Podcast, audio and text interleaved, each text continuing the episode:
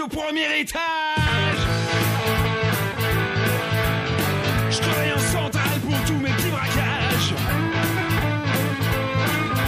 À 4 heures du matin, je pionçais dans mon lit.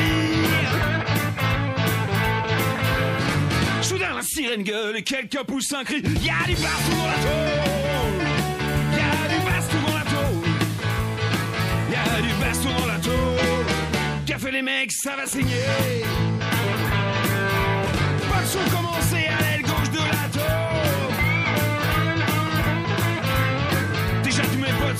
Saccager les pions. J'ai dit allez les mecs, on se paye une petite fête. Fait que j'arrive les lardus avec des mitraillettes et y a du baston dans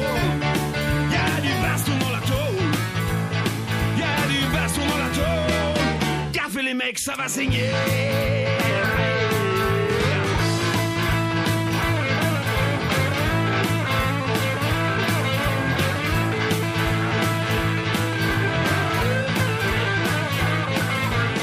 Pour les mains qui disent sortez de la bande de rats.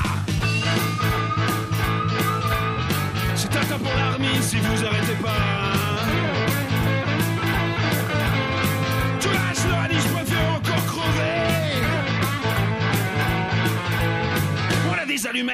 On va tout faire cramer. Y a du baston dans la tôle. Y a du baston dans la tôle. Y a du baston dans la tôle. Fait les mecs, ça va saigner.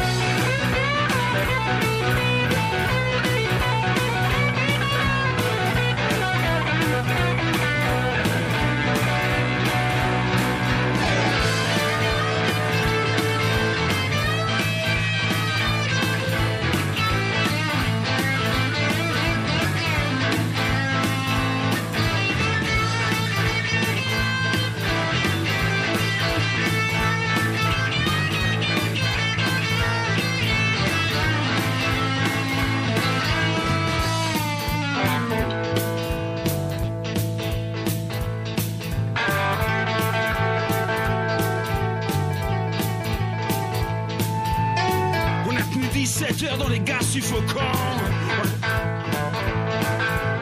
On a tous dérouillé, mais maintenant de temps en temps, il y a du baston dans la tôle.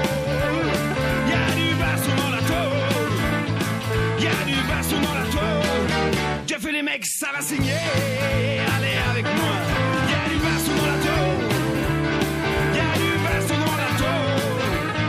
Il y a du baston dans la tôle. Qu'a fait les mecs, ça va saigner.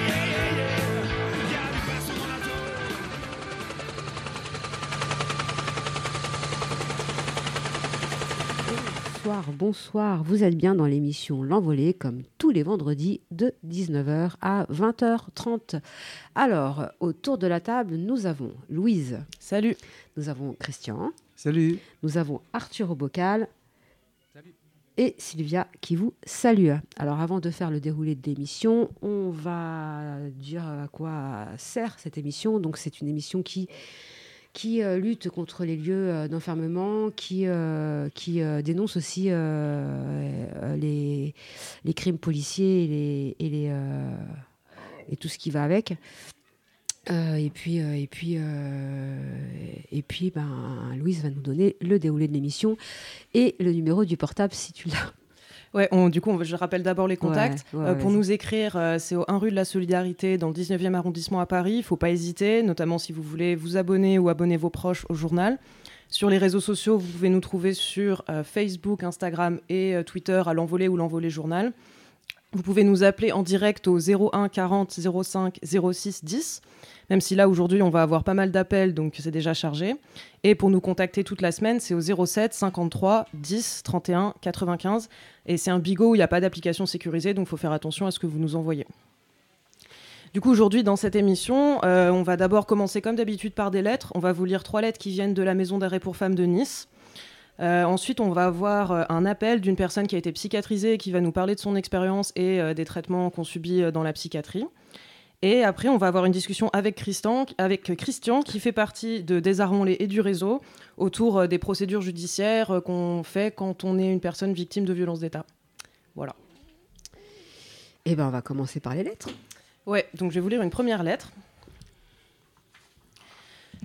Chaque personne incarcérée qui reçoit une petite convocation sous forme d'un petit papier de 3 cm de large sur 20 cm la met en joie.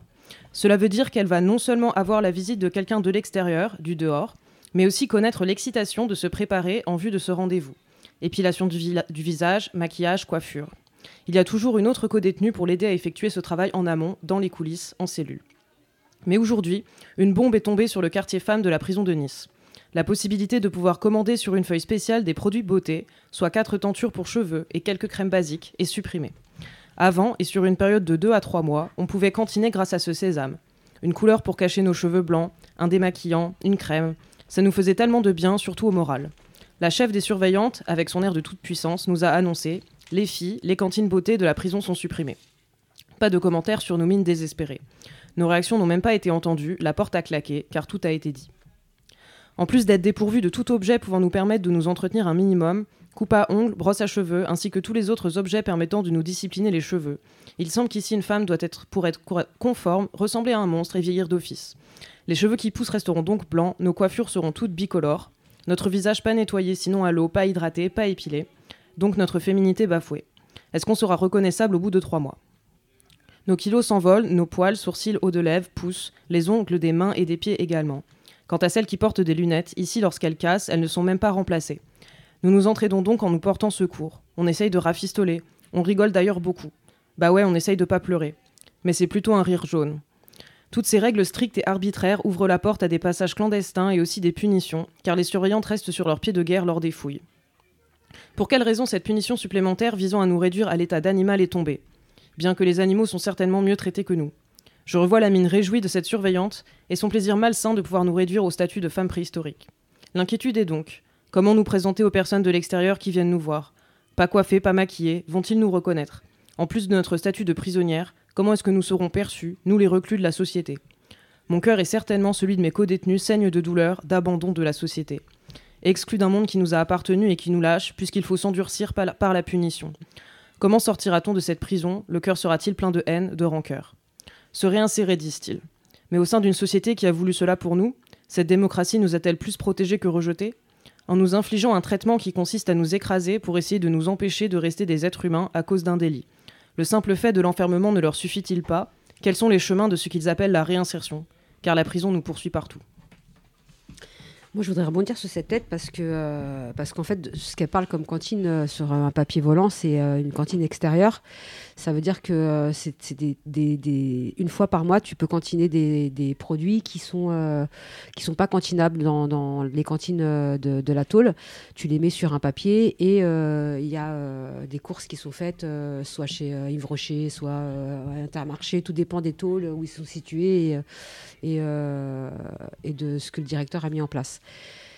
Euh, déjà ça. Euh, alors, je parle de ça parce que déjà à l'époque, euh, euh, nous, moi quand j'y étais, on avait le droit à, tout ce qu'on voulait en cantine extérieure. Et plus tard, au fur et à mesure du temps, euh, on n'avait plus le droit de faire des cantines extérieures sur des produits qui pouvaient être cantinés en, tôle. Ça veut dire qu'on pouvait pas cantiner du dentifrice d'une marque qu'on se servait ou d'un gel douche qu'on se servait, puisqu'il y avait des, gels, des douches cantinables en tôle, mais des, des gels douches dégueulasses. Donc, on voulait, personne voulait du shampoing non plus. C'est pareil. Par exemple, il y avait du shampoing aux œufs qui n'était pas adapté à, certains cheveux euh, euh, et, donc qui servait strictement à rien, qui te faisait des nœuds. Bon bref, c'est un truc, euh, voilà. Et donc ils avaient retiré ça. Donc les meufs avaient déjà milité il y a quelques années pour que ces cantines soient remises. Là maintenant, s'ils commencent à la prison de Nice à retirer ces, ces cantines, euh, c'est excessivement grave parce qu'en vrai, ça fait partie de la réinsertion dans le délire de la tôle. Tu vois, c'est euh, même s'il n'y a pas de réinsertion en prison, hein, mais dans le délire de la tôle, quand tu prends pas soin de toi et que tu te lèves pas le matin, que euh, tu, te, tu te prépares pas, tu te coiffes pas et tout ça, et eh ben ils te font des rapports. Voilà. Et là aujourd'hui, ils te poussent à la dépression en vrai Tu vois, quand tu es une femme, as besoin de te, Tu peux cantiner des, des, des, produits qui, qui, qui, te, qui, qui rasent euh, ou qui t'épilent. Euh, tu peux tout ça normalement, tu vois. Là, on leur retire euh, tout ça. On n'est pas chez Colanta. Ils n'ont pas décidé d'aller sur une île déserte et de se laisser pousser les poils des jambes et puis de pas s'épiler, de pas se faire ses couleurs. C'est déprimant pour une femme déjà d'être. Enfin, c'est déprimant pour tout le monde d'être en tôle, mais c'est déprimant pour une femme de se voir qui est habituée à avoir des couleurs et que d'un seul coup, il découvre, elle découvre ses cheveux blancs. C'est un choc en vrai c'est pas des conneries ce que je vous dis.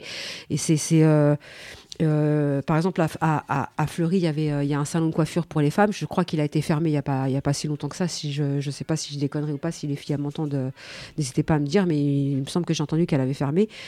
Et, tout ça, c'est des choses en vrai nécessaires pour, pour, pour nous, quoi. Et donc c'est très important qu'elle en parle. Au, au, niveau des lunettes, c'est très vrai, surtout qu'en prison, on perd, c'est quelque chose que je dis régulièrement, on perd de la vue en tôle puisque on n'est plus habitué à voir de loin, tout, est réduit. On développe euh, tout ce qui est audio parce qu'en prison, on écoute toujours ce qu'il y a derrière les portes, donc on, développe notre, notre, notre Louis. Louis, c'est ça. Mais euh, on, perd, euh, on perd de la vue et donc effectivement, c'est très compliqué quand tu casses des lunettes pour avoir un rendez-vous chez l'ophtalmo. J'ai envie de vous dire, faut vous accrocher. Hein.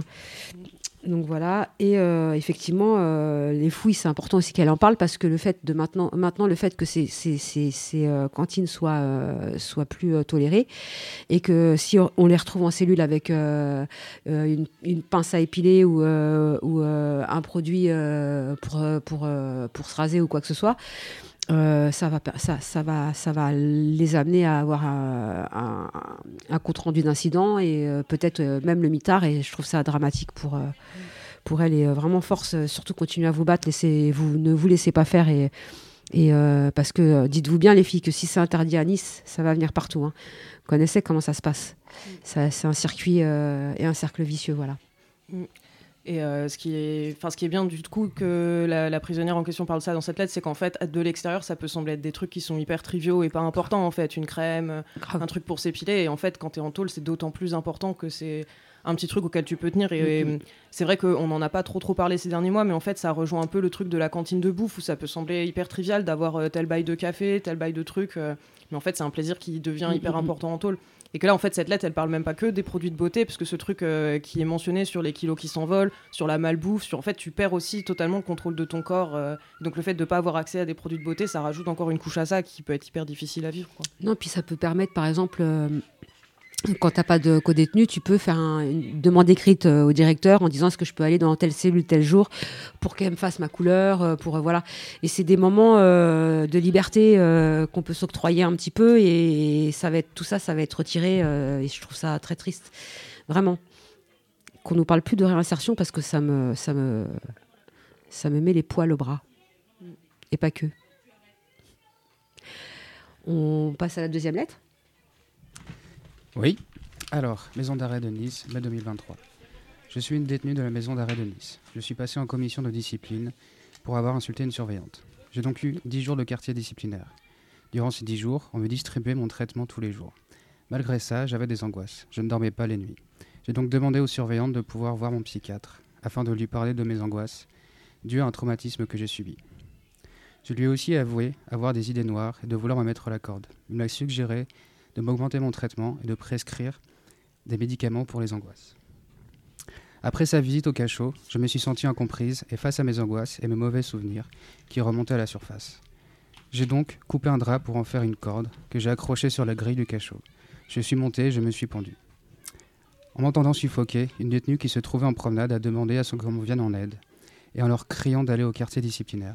À ce moment-là, à ce moment-là, les surveillantes, n'ayant pas compris pris conscience du danger, ont d'abord dit à la détenue qu'elle remonterait, qu'elle devait remonter de la promenade et qu'après elles iraient voir ce qui se passait. La détenue a pris l'initiative de regarder à mon œilleton et a constaté que j'étais en train de mourir.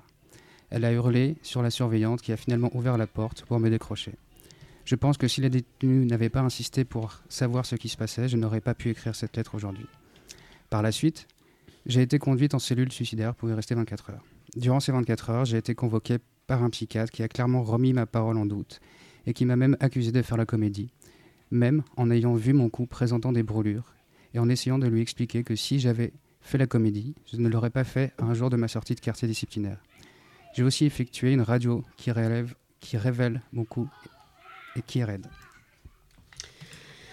Alors, euh, déjà, dans un premier temps, quand la, prisonnière va voir euh, cette, euh, psychologue qui, décide de lui donner des cachets alors que c'est quelqu'un qui demande de l'aide et qu'un que, qu'un médicament, ça soigne, ça soigne pas tout. ça veut dire que, à part la légumifier, ça va pas l'empêcher de penser à ses douleurs. Donc, encore une fois, qu'on ne parle pas de, médecine en détention parce que ça, me, ça aussi, ça m'irrisse les poils. Ensuite, effectivement, heureusement que cette prisonnière a crié et qu'elle a, pris l'initiative de faire le travail de la surveillante en regardant dans l'œilleton, euh, parce que leur, leur, œilleton ne leur sert pas que euh, à nous faire chier la nuit, à allumer les lumières euh, pour rien.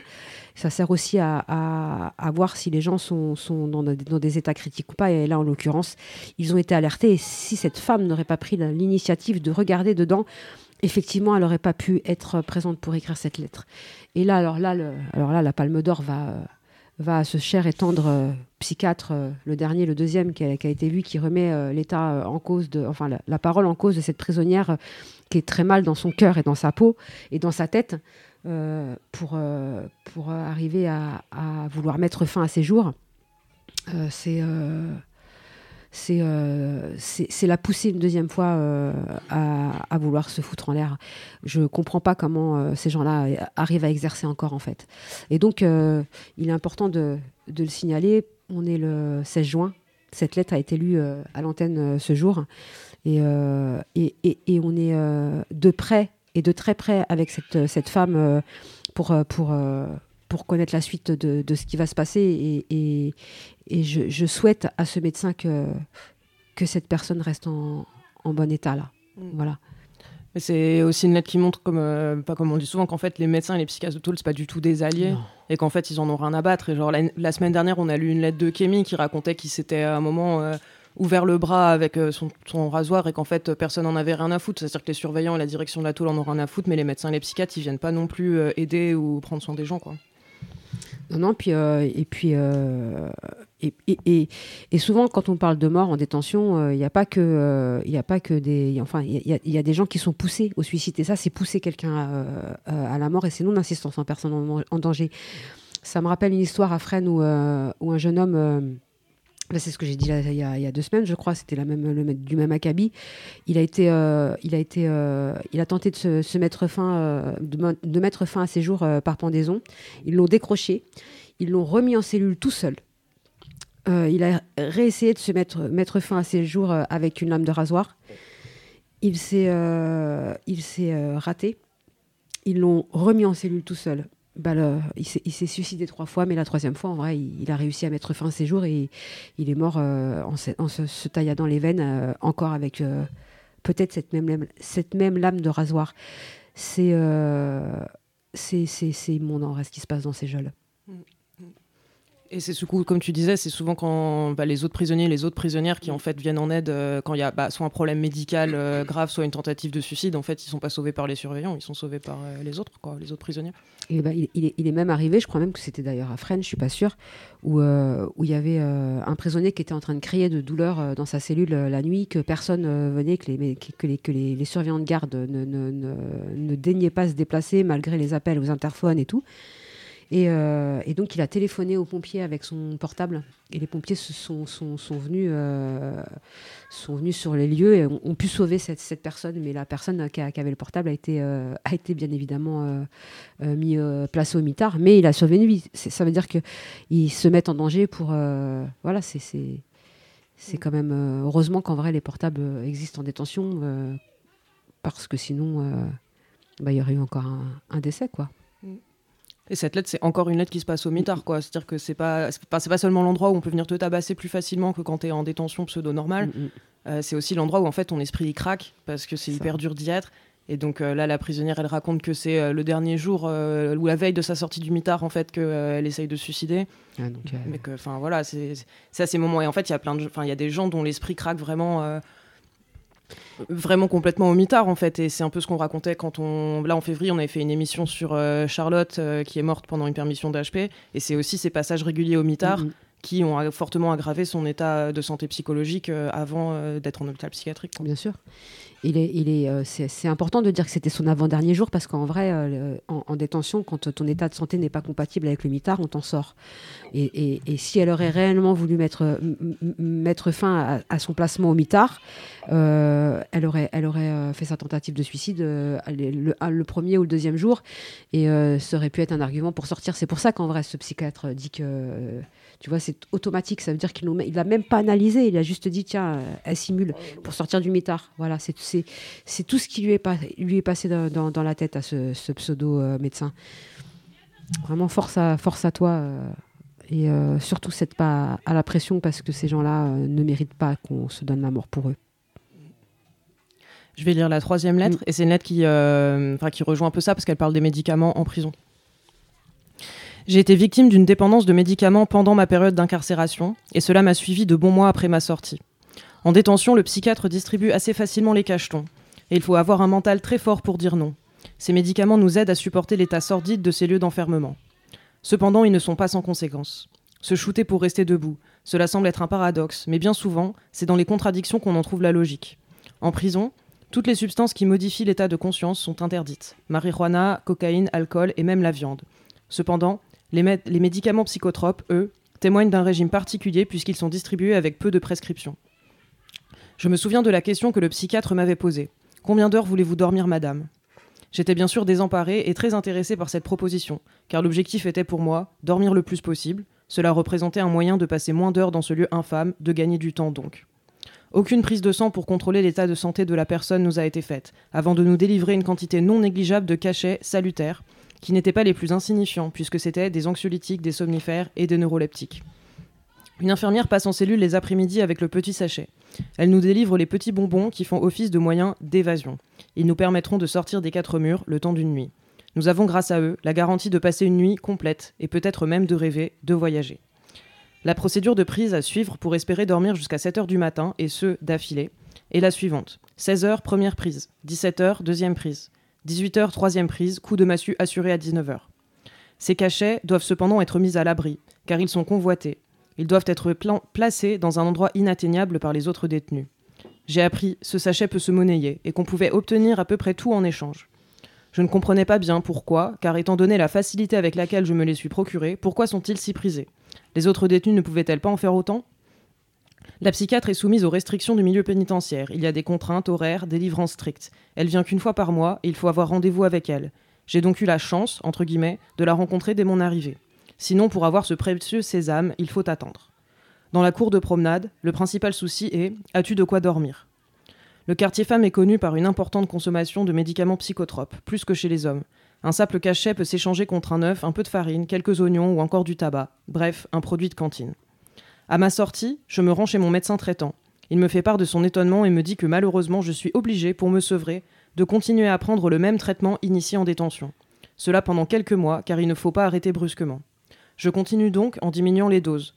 Des troubles du sommeil se manifestent ainsi que des angoisses. Le sevrage est douloureux, ma santé le ressent. Je dois affronter le dérèglement engendré par une médecine irresponsable. Aujourd'hui, je me dis que les actions des psychiatres en détention constituent des délits, de l'irresponsabilité faite par des professionnels médicaux dont le but est uniquement de nous faire supporter l'endroit indigne où l'on est jeté. Nous soulager de notre punition en nous offrant une existence plus supportable. Mais à quel prix? Sont-ils obligés de nous soumettre à des méthodes de neutralisation sauvage telles que celles que j'ai subies? En prenant ces cachetons, nous sommes plongés dans un état second qui nous prive de notre conscience, de notre capacité à évaluer les choses, de notre libre arbitre. Nous avons alors le regard vide, sans expression, et nous sommes en quelque sorte dépossédés de nous-mêmes. Nous vous offrir de quoi nous évader, merci, mais pas une dépendance et un règlement de notre santé. Elle est euh, poignante, sa lettre.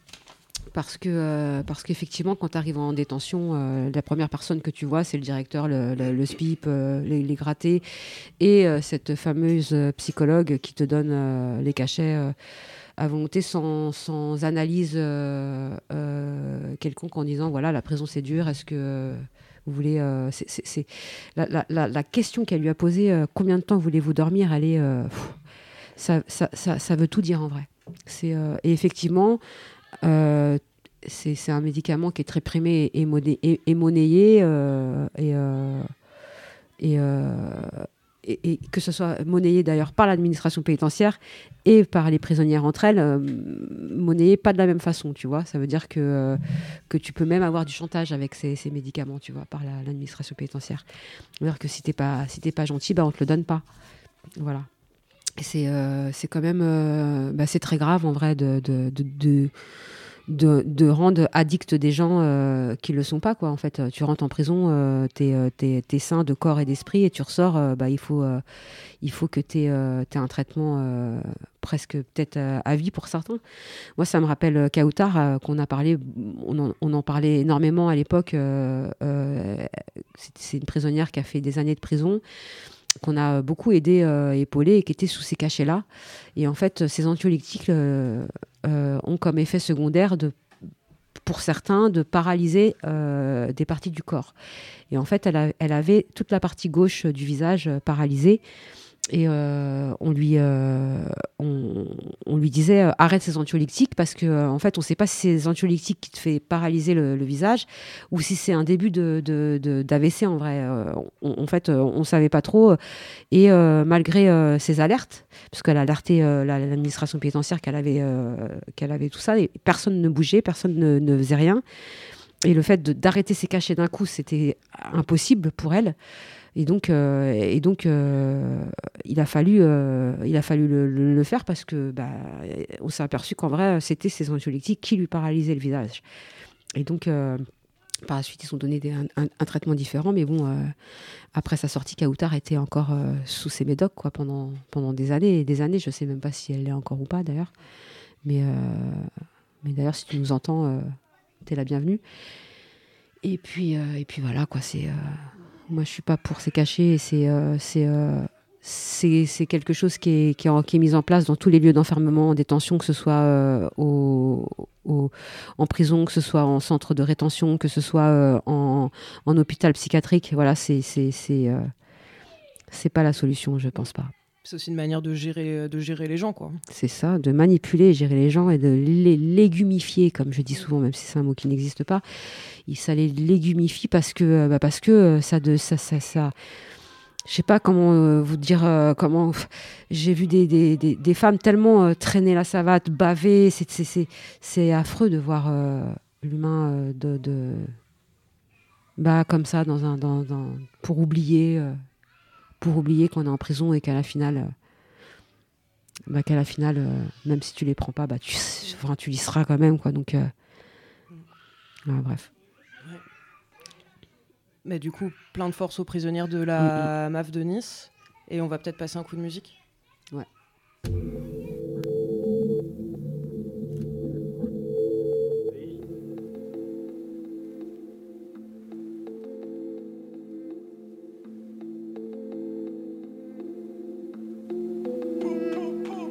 الثقافة.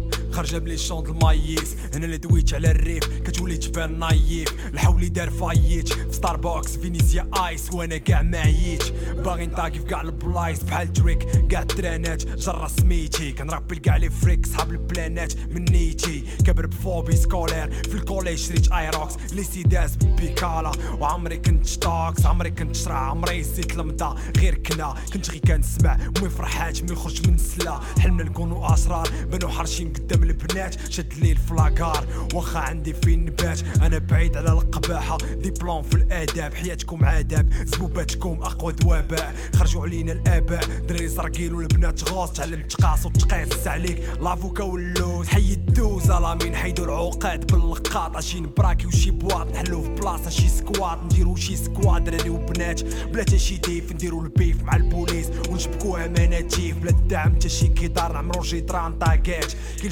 جردان في الغابات نطبو شي دبابات. معنا اللوبيات ولي زانار وحتى المنقبات؟ اونتي كاع الفوبيات أكاف كاع الحالات شرو لا إن اونتي فليك؟ نبقاو ساحيين بلا شيميك. فاك لي قول واد استيريكس لونتي راسيز بنتفليكس. ما عندك. ما تقول لي كان خصو يتقال. راه قلتو في المجر عندي كارني كحل. يا باقي ما جبتو باقي ما جبتو. مع الراب حبنا طول سول القراب. غي يقولوا لك بلاك باقي كل الأول عليه تعول لك نشي بلان زيرو مرقة. خدنا دوات على حقها قالوا حمقى.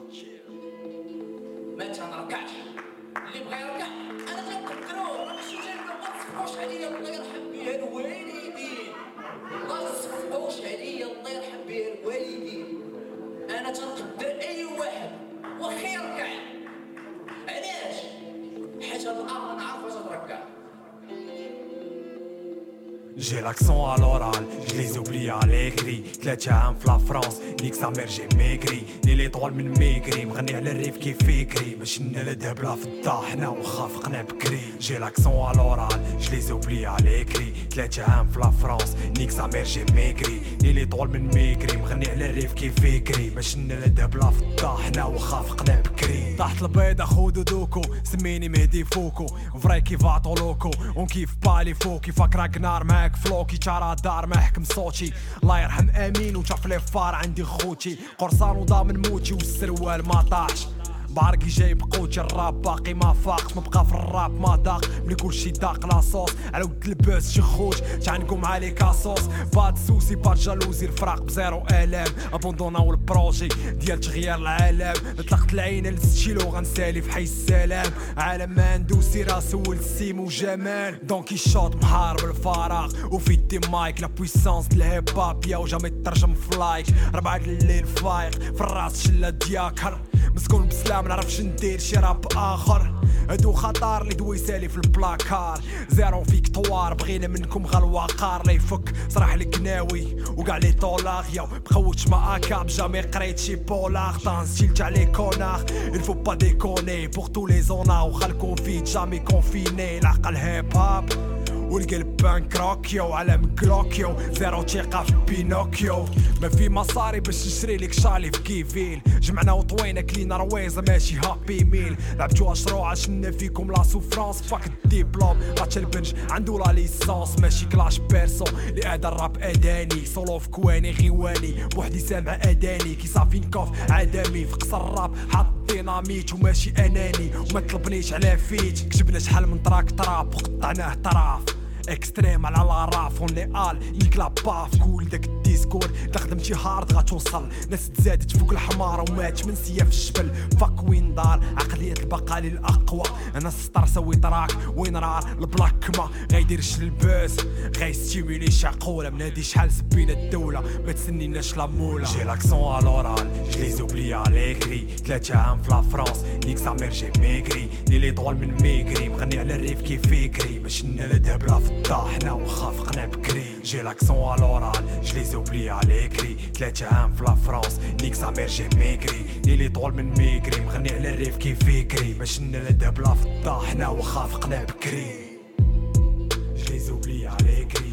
اي حيت انت دابا كتظن بلي راك مستعد راك قادر باش تغير هادشي ديالك هادشي ديال الكاميرا ديالك بس متابعني هذه مدة طويلة وانت تابعني بهاد الخطرة ديالك وهادشي كله. علاش تبين لي بلي راك قريب مني راك قريب من مشاكلي. راك فاهمها راك عارفها أنت يمكن تعرفش حتى عين فرح فين كاين أنت اللي Vous êtes de retour sur Fréquence Paris Pluriel 106.3 dans l'émission L'Envolée. Pour nous écrire, c'est au 1 rue de la Solidarité, Paris 19e. Pour nous appeler sur le portable, c'est le 07 53 10 31 95 ou sur le fixe au 01 40 05 06 10. Mais pour le moment, nous avons quelqu'un en ligne. Salut Salut, Salut Virginie ça va? Ça va super Et toi Ouais, ben, ça va, écouté les lettres avec vous là. Ouais, t'as vu, c'était en lien vachement avec ce que tu vas nous raconter en vrai. Ouais, ouais. C'est. Ouais. euh, bah, je te laisse te présenter. Oui, bah moi je- donc c'est Virginie, alias Videl, Bitterfol aussi, petit jeu de mots. Bit- Bitterful, Bitterfol, bref. Euh, ouais, folle, euh, folle, folle, c'est. Euh, c'est. euh, un pseudo qu'on t'a donné euh, non, dans. même pas, Même pas parce qu'on dit des gens euh, qui sortent de psychiatrie. Ouais, exactement. On est fous, exactement. quoi. C'est ça. Donc, bref, non, bah écoute, je suis une maman isolée, voilà, j'ai 37 ans, je vis dans le 93 et je viens témoigner de, de mon expérience en psychiatrie. Voilà, donc je suis là pour répondre aux questions et puis pour vous dire un peu ce que, ce que j'ai ce vécu là-bas et mon recul maintenant euh, dessus et euh, du coup je vais pouvoir en parler euh, Mm, mm, mm. euh, un peu un peu mieux qu'à l'époque où c'était déjà un peu trop traumatisant pour moi quoi. C'est clair. C'est clair. Comment, comment, euh, comment euh, ça s'est passé ton internement? Parce qu'on sait qu'il y a plusieurs façons pour être un- interné. On sait que, que euh, sans rentrer dans les détails, bien évidemment, comment euh, tu peux nous Ouais, dire ouais. comment Vas-y, je te laisse. Bah, moi, j'ai été internée la première fois quand j'avais 21 ans. Donc, euh, ça, c'est suite à, un mal-être que j'avais euh, par rapport à, ma famille, des, secrets de famille qui se révèlent un peu, un peu lourds et tout à gérer. Euh, donc voilà, comme, comme n'importe quel jeune qui peut, qui peut se rendre compte à un moment donné de, de, de, la vie qu'il va devoir gérer en tant qu'adulte. Et, et du coup, mon cerveau il a pété. J'ai, je dormais pas pendant trois nuits. Je commençais à avoir des, euh, des propos un peu euh, incohérents et tout. Et donc ma famille m'a accompagnée en psychiatrie. Et euh, c'est vrai que c'était traumatisant parce qu'au départ, je savais même pas que j'allais euh, dans un hôpital comme ça. Je pensais que j'allais, euh, je sais pas, qu'on allait prendre soin de moi, que j'allais voir un docteur, j'en sais rien. Enfin, je m'imaginais vraiment pas me retrouver en psychiatrie. C'est vrai que c'est assez choquant parce qu'en gros, comment ça se passe euh, euh, Donc, quand tu es emmené en, en, en soins psy à la demande d'un tiers, en gros, Mhm. euh, tu es accompagné aux urgences, aux urgences d'un hôpital euh, public euh, pour ceux qui n'ont pas les moyens comme moi, quoi. Et euh, donc tu vois un urgentiste euh, psychiatre euh, qui, qui essaie de voir à peu près euh, dans quel genre de crise tu, tu es et est-ce qu'il faut effectivement ouais, t'interner parce que là c'est chaud, quoi. Et donc là c'était le cas d'après lui. Donc euh, moi je l'avais pas senti en plus le gars, donc c'est un peu euh, parti en sur la défensive. Moi j'étais sur la défensive et euh, quand ça se passe comme ça, bon bah tu, tu Mm, peux mm, mm. hausser le ton, tout ça. Et bon bah il faut qu'il te canalise. Donc euh, souvent bon bah t'es mis dans une chambre d'isolement direct et attaché, sanglé dans un lit. Voilà, bam. Bienvenue en psychiatrie en gros. Enfin, voilà, quand ça se passe euh, comme ça, t'es souvent t'es attaché. Et puis après on doit attendre que l'hôpital de ton secteur là où tu habites, il y ait une chambre qui se libère. Donc selon l'endroit où tu es euh, tu es pris en charge au moment de ta crise, en gros, euh, tu peux être euh, dans n'importe quel hôpital public. euh, en gros, c'est ça. Ça veut dire qu'en fait, euh, toi, toi, au départ, tu vas voir un docteur euh, dans ta tête, tu vas voir un docteur banal et tu te reprends un deuxième coup de masse sur la gueule, en vrai. Gros choc, ouais, voilà. Donc t'arrives, tu bim, tu déjà à 21 ans, bon, ça peut être un choc. Grave. Donc voilà, faites attention, hein, les parents, si vous faites ce choix-là, j'ai envie de dire. Mm. Enfin bref, et du coup, euh, il y a aussi euh, la possibilité d'y aller euh, en cas de, ils appellent ça SDTU, en cas de péril imminent sans tiers. Je connaissais pas. Donc ouais. ça, c'est quand tu vas, parce que ça va pas, enfin, tu as envie de te suicider en gros, enfin, je caricature, mais ça va pas, tu as la conscience que ça va pas, tu vas de ton plein gré. Euh, là, souvent, bon, c'est des patients qui ont, l'habitude d'être Ouais, pris en déjà charge déjà depuis longtemps. Et euh, ils y vont, ils sont pris en charge euh, avec leur traitement habituel et ils ressortent euh, plus ou moins quand, quand, pas quand ils veulent, mais quand ça va un peu mieux. Et puis euh, sinon, il y a le SPI, ça c'est sur décision de représentants de l'État. Donc ça, c'est, euh, ça peut être n'importe qui, euh, la police, juge, un euh, ça peut procureur. euh, Enfin, tu vois, ça peut être la police, un passant, les pompiers. euh, Enfin, je sais pas, tu pètes une crise dans la rue ou, euh, enfin, personne n'est à l'abri d'un truc comme ça, en gros. Parce que si, euh, d'après eux, euh, t'es pas dans ton état normal, euh, enfin, si t'es emmené aux urgences à ce moment-là et que tu vois un psy qui, qui estime que non, ouais, faut t'interner, tu y vas. Donc voilà, il y a aussi ça. Et, euh, Donc moi, j'ai fait les trois. Ah ouais, ok, ouais. J'ai pu faire les trois parce que j'ai eu des rechutes en gros de 2000, de, j'ai plus l'année là, mais de mes 21 ans et là la dernière c'était là en 2019, la plus rude d'ailleurs parce qu'entre temps je suis devenue maman, donc il y avait le flip de, du jugement euh, en tant que maman. Et, euh, et puis voilà. Donc euh, Et t'es pas jugé comme ça quand t'arrives en, en psychiatrie et qu'ils savent que t'es maman derrière et que euh, t'es pas. ah bah là tu flippes un peu hein, ah, parce qu'effectivement on commence à te poser des questions par ça. rapport à ta manière d'éduquer ton fils et tout. On m'a convoqué avec le papa pour vérifier si lui ça va. Enfin voilà, oui, il y a un petit coup de flip quand même. hein, parce que troisième eux, coup de euh, ils sont dans l'obligation de, de vérifier ça quand même. Mm, mm, mm. Enfin, ce qui est à la limite normal, tu sais. Enfin, si- moi, je suis très droit des enfants, donc euh, à la limite, euh, oui. Enfin, je suis pour. C'est bien de vérifier que tout va bien pour le petit. Mais, mais ouais, c'était flippant parce que. Parce que t'as peur. Qu'on juge mal. C'est ça, c'est ça. Bon, là, il se trouve que voilà, il n'y a rien. Je suis pas dangereuse, tout va bien, mais, mais c'est juste que. Suffit de. Je sais pas. Enfin, c'est sûr, on est quand même sur un fil hein, dans ces moments-là. On est sûr de rien. Enfin, j'ai pas très confiance en ce système déjà de base. Donc bon, voilà, faut être vigilant. hein. Et, et, euh, est-ce que tu as vu des. Euh, des euh, c'est quoi la question que tu voulais dire Ouais, moi je voulais te demander si, enfin tu vois, parce que tu racontes ce truc d'être attaché, que, enfin du coup, bah, mm. en fait ils t'attachent et ils te mettent à l'isolement psychiatrique, que tu nous expliques un peu ce que c'est l'isolement psychiatrique, parce que nous on parle beaucoup de l'isolement en prison, mais on parle pas beaucoup de l'isolement en internement psychiatrique. Mm. En fait, euh, dans, dans, dans, la, dans, dans la psychiatrie, euh, du coup, il y a, il y a euh, des chambres d'isolement. Chaque, chaque espace psychiatrique, il peut y avoir plusieurs secteurs. Ils appellent ça secteur A, B, C. Enfin, en gros, mhm. c'est juste qu'ils évitent qu'il y ait trop de monde au même endroit. Enfin, je sais pas, je, je me tiens, je me suis pas amusé à compter, mais on doit pas être plus de 20 à chaque fois dans des secteurs. Hein, tu sais, faut, faut pas mélanger trop de monde non plus. Ouais.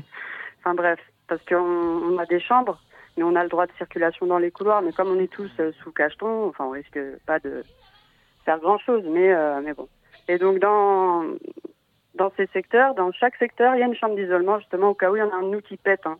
Mhm. Et donc, ça peut être le cas euh, très fréquemment, puisque moi, à chaque fois que j'étais internée, il y en a toujours eu un. À chaque fois, il y en a un. Enfin, moi, je l'ai rarement vu vide.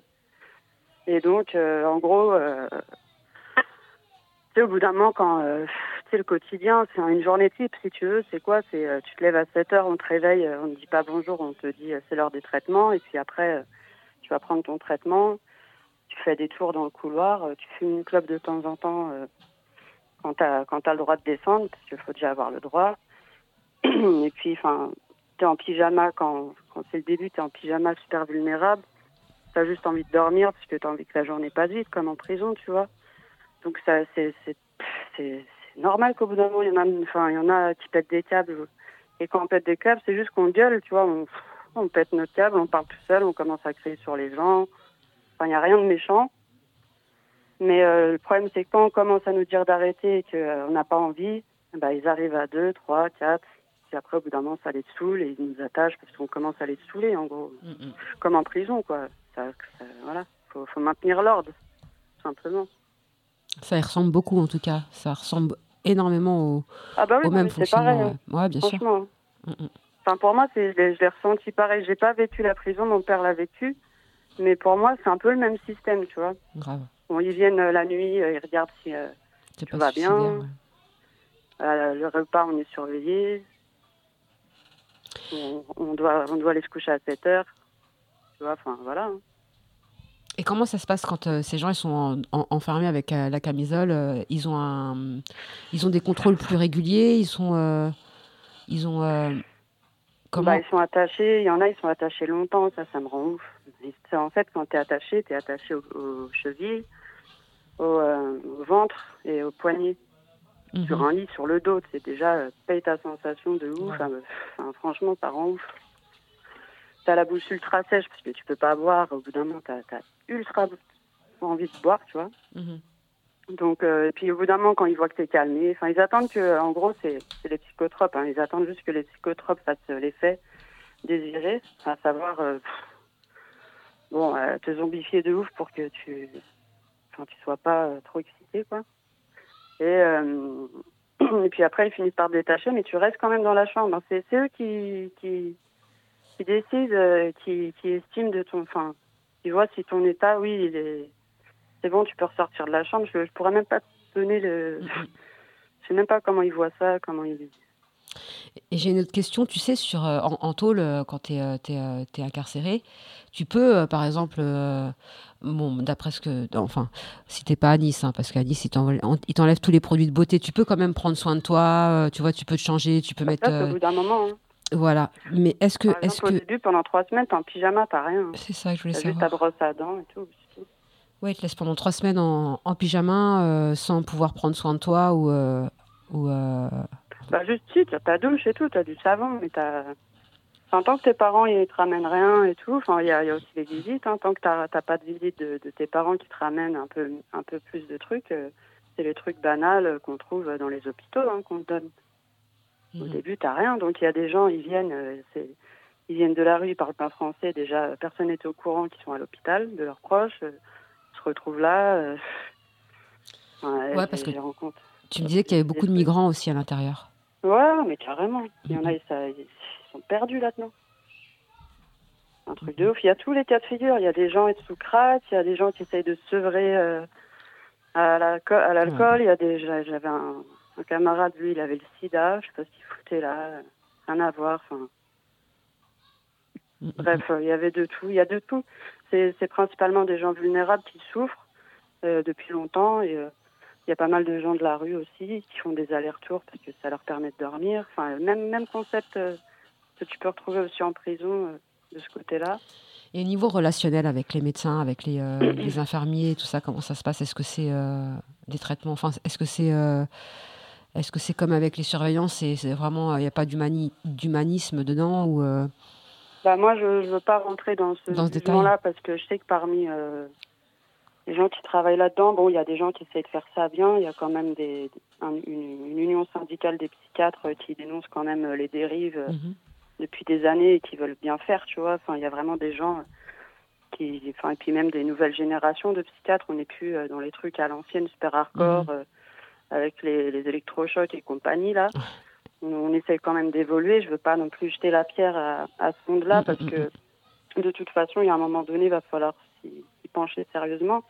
Ils sont en train d'essayer de le faire en plus. Mais euh, oui, on peut retrouver euh, cette sensation euh, d'être de toute façon, ça c'est sûr, on est infantilisé, on nous parle comme si on avait 5 ans. Mm, mm, mm. Et moi, ce, que j'ai, ce qui m'a choqué et ce qui me choque encore, c'est que je suis quand même rentrée à 21 ans. À aucun moment, on m'a, on m'a parlé euh, de manière bienveillante avec des, des mots simples pour m'expliquer ce qui se passe, en fait. Tu étais là, tu comprends même pas ce qui t'arrive. J'étais là, tu dis, mais je suis pas folle, euh, qu'est-ce qui vous arrive J'ai- J'avais juste envie de dormir et j'étais pas bien. enfin bref, et du coup, on, te- on, on te donne des, des médicaments qui te font des, des effets secondaires trop chelous. Du coup, tu, tu pètes encore plus un pont. On te dit même pas c'est quoi le pourquoi du comment. de- Moi, c'est juste ça que je reproche, c'est qu'en fait, le monde psychiatrique, il est tellement en dérive Mhm. que le suivi et les soins, ils sont bâclés. Et nous, on, nous- on, on doit proposer juste des psychotropes, quoi. Comme prescription de première intention, c'est juste ça. Et nos droits, finalement, ils sont bafoués parce qu'on notre, nos- nos cons- notre consentement, il est, vas-y, on n'en parle même pas. Alors que normalement, il y a, il y a des droits des patients, en fait, euh, qui sont, qui sont là. Tu vois, enfin, moi, je- quand, plus j'en apprends, plus je, je suis choquée. Il y a de quoi, hein. Donc, euh, Grave. Bah oui, qu'il y a de quoi. C'est dramatique ce qui se passe. euh. donc c'est, ouais, c'est chaud. Et au niveau de, des droits du- des, des, des patients, tu, tu, euh, tu peux nous, nous, nous diriger sur. sur tu as des conseils à donner enfin, il y a des droits, il y a des droits. Faut regarder, faut regarder ça sur le net. Là, là, j'ai pas le, le Mhm. lien là sur euh, l'accès aux droits euh, des patients, mais c'est accessible. hein. Euh, l'accès, ça doit être sur euh, Gouv. euh, faut regarder sur euh, faut sur le site du Gouv là. Mais sinon, j'ai quelques chiffres, Ouais. genre euh, les données OMS, euh, Inserm là, 2023 par exemple. Déjà, faut savoir que bah, en France. euh, les maladies mentales, elles touchent un Français sur cinq. Ça fait beaucoup, ça fait 13 millions. On est les plus gros consommateurs de psychotropes au monde. Il y a un quart, il un quart qui consomme des anxiolytiques, somnifères, antidépresseurs et tout. Et euh, ce qui m'a le plus choqué, c'est que le suicide, c'est la première cause de mortalité chez les 15-35 ans. Donc, euh, et, euh, le gouvernement, euh, il a bien vu, là, il a attendu, euh, il est en burn-out lui aussi, il est en borderline, euh, borderline le gouvernement. Genre, il a attendu la crise pour se rendre compte de tout ça, tu sais, et il a, il a fini par créer euh, un dispositif euh, euh, santé euh, psy étudiant, pour euh, leur filer un, un chèque psy pour euh, leur rembourser euh, huit séances annuelles aux jeunes. Ah ouais, ça je, savais, bon. ça, je savais pas. ouais, ça, ouais. Il y en a un sur cinq qui est déprimé dans le monde. C'est une enquête UNICEF. c'est énorme. C'est énorme. Mm. C'est énorme. Bah, en même temps, tu vois la, la crise mondiale. Tu vois, tu vois le monde dans quel état il est. Un, un jeune, il doit, enfin, ça, ça doit cogiter là-dedans. hein. Moi, c'est ça surtout qui m'inquiète. C'est c'est la relève. Moi, ça va, j'ai un peu de recul là-dessus maintenant. Ça va mieux et tout. Je, je gère mes, mes crises et tout.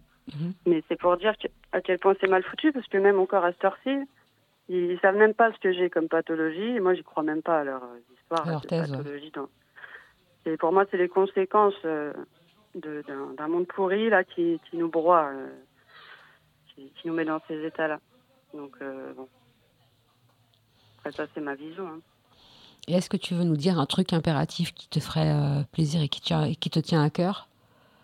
Je sais pas si vous avez des questions et tout, parce que là j'ai l'impression d'enchaîner un peu. euh. Non, mais c'est bien. C'est très bien. Non, non, c'est très bien. Je voulais, je voulais dire aussi attention parce que tu pas à un moment dans les lettres il parle de, de dépendance, euh, enfin Mhm. non pas de dépendance mais de de trafic euh, de médoc là dans les prisons et euh, ça existe même en psy, ça pareil. Le, le Valium par exemple, le diazépam là, mais vas-y c'est un, c'est un- il y en a ils ils bicravent du un, c'est de- tu deviens dépendant à ce truc-là et ça te fait les, enfin, c'est comme si tu avais fumé euh, 10 joints en fait, tu vois? Mm, mm, ça te met, ça, ça te stone. Moi, j'ai connu un pote, euh, il... Enfin, il était dépendant à ça, il a failli mourir à cause de ça, parce que tu peux faire des overdoses à un moment donné aussi. et- Non, puis euh, c'est vrai que tu parlais, tu sais, des trois semaines euh, quand tu es enfermé. euh, en fait, ils appellent ça la, transition, les, trois semaines de sevrage à peu près. Tu vois, ça veut dire que, par exemple, tu arrives pour une pathologie euh, euh, pour l'alcool, pour l'alcool, euh, bah, pendant trois semaines, on te, on t'enferme, euh, on, te coupe du monde, euh, pas de téléphone, euh, pas de, contact avec les proches extérieurs, euh, rien du tout. Et euh, on, te, on, te, on, te, on te met dans une pièce et on te sevre en vrai complètement. euh, c'est bru- c'est brutal en vrai ce, ce, ce, Ouais. fonctionnement. Et, euh, et en fait, chacun. Enfin, moi je connaissais quelqu'un qui était rentré pour, pour l'alcool de force, de, de, de- Mm. quelqu'un de, de proche dans ma famille. Et en fait, il fumait régulièrement du, du, du shit. Et en fait, il avait démonté une tondeuse. Il avait mis du shit dans la tondeuse. Il avait remonté Mm. la tondeuse. Et en fait, c'est que des, des petits vices comme ça, tu vois, pour, pour pouvoir avoir. Euh, Bon, il s'est fait griller, mais, tu vois, c'était, c'était, euh, c'est, c'est, c'est, euh, c'est quand Bah, même. souvent, euh, ceux qui deviennent dépendants au médoc, c'est des gens qui, ont- que, ouais, qui étaient euh, aussi dépendants à un autre truc au départ. euh, ouais, complètement. Enfin, après, il y a tous les cas de figure. euh, chaque, euh, chaque, euh, chaque expérience est différente. hein, mais... mais en tout cas, oui, je, je vous rejoins sur, euh, sur le fait que malheureusement, bah, c'est...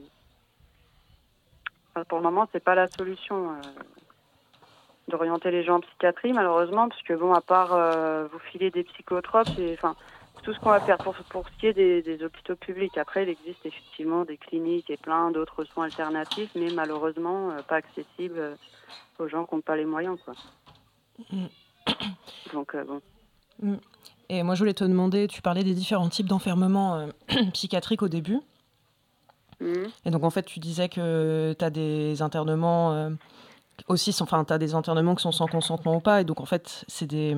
Enfin, j'aurais bien aimé que tu nous expliques un tout petit peu plus ce truc-là, de genre, les types d'enfermement psychiatriques où, en fait, tu pas le droit de sortir. En fait, ils te laissent pas sortir, même si toi, tu veux et tout, quoi. Ah ouais. Euh, en fait, euh, ouais, euh, la SPI sur décision de représentant de l'État, c'est chaud parce que tu, tu peux y ré- Moi, j'y suis restée deux mois et tu dois passer devant devant un juge et tout. T'as un avocat commis d'office et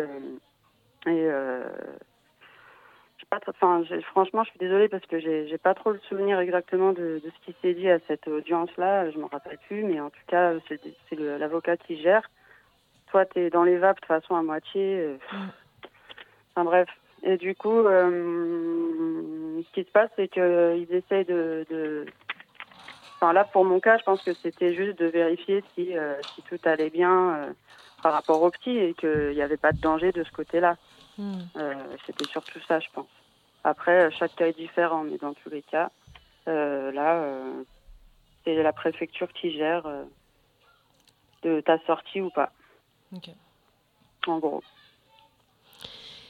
Alors que quand c'est un tiers, bon bah déjà tu as le suivi de tes proches, donc les psychiatres ils sont rassurés, ils savent qu'il y a du monde derrière qui peut assurer la sortie et veiller sur toi.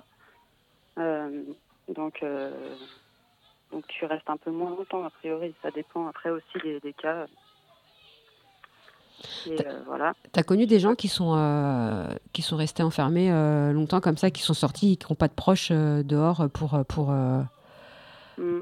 pour les, les recueillir Comment ça se passe? Enfin, c'est comme les prisonniers en vrai. C'est, c'est, ils se retrouvent livrés à eux-mêmes dans la rue, mais c'est, peut-être même pire.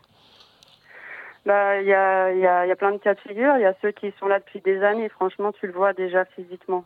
C'est physique. hein. tu te transformes physiquement. C'est pour ça que moi je suis un peu anti-médoc parce que enfin, je vois l'effet que ça fait. Moi, ça, je trouve que ça aide pas de ouf. Mais après, c'est mon, c'est mon, c'est moi. Hein. Il y en a que ça aide, donc voilà. Mais euh, il y a ceux-là, c'est limite, on dirait. Enfin, moi, j'ai jamais vu de visite. Il y en a, et je les voyais jamais avoir de visite. Mhm.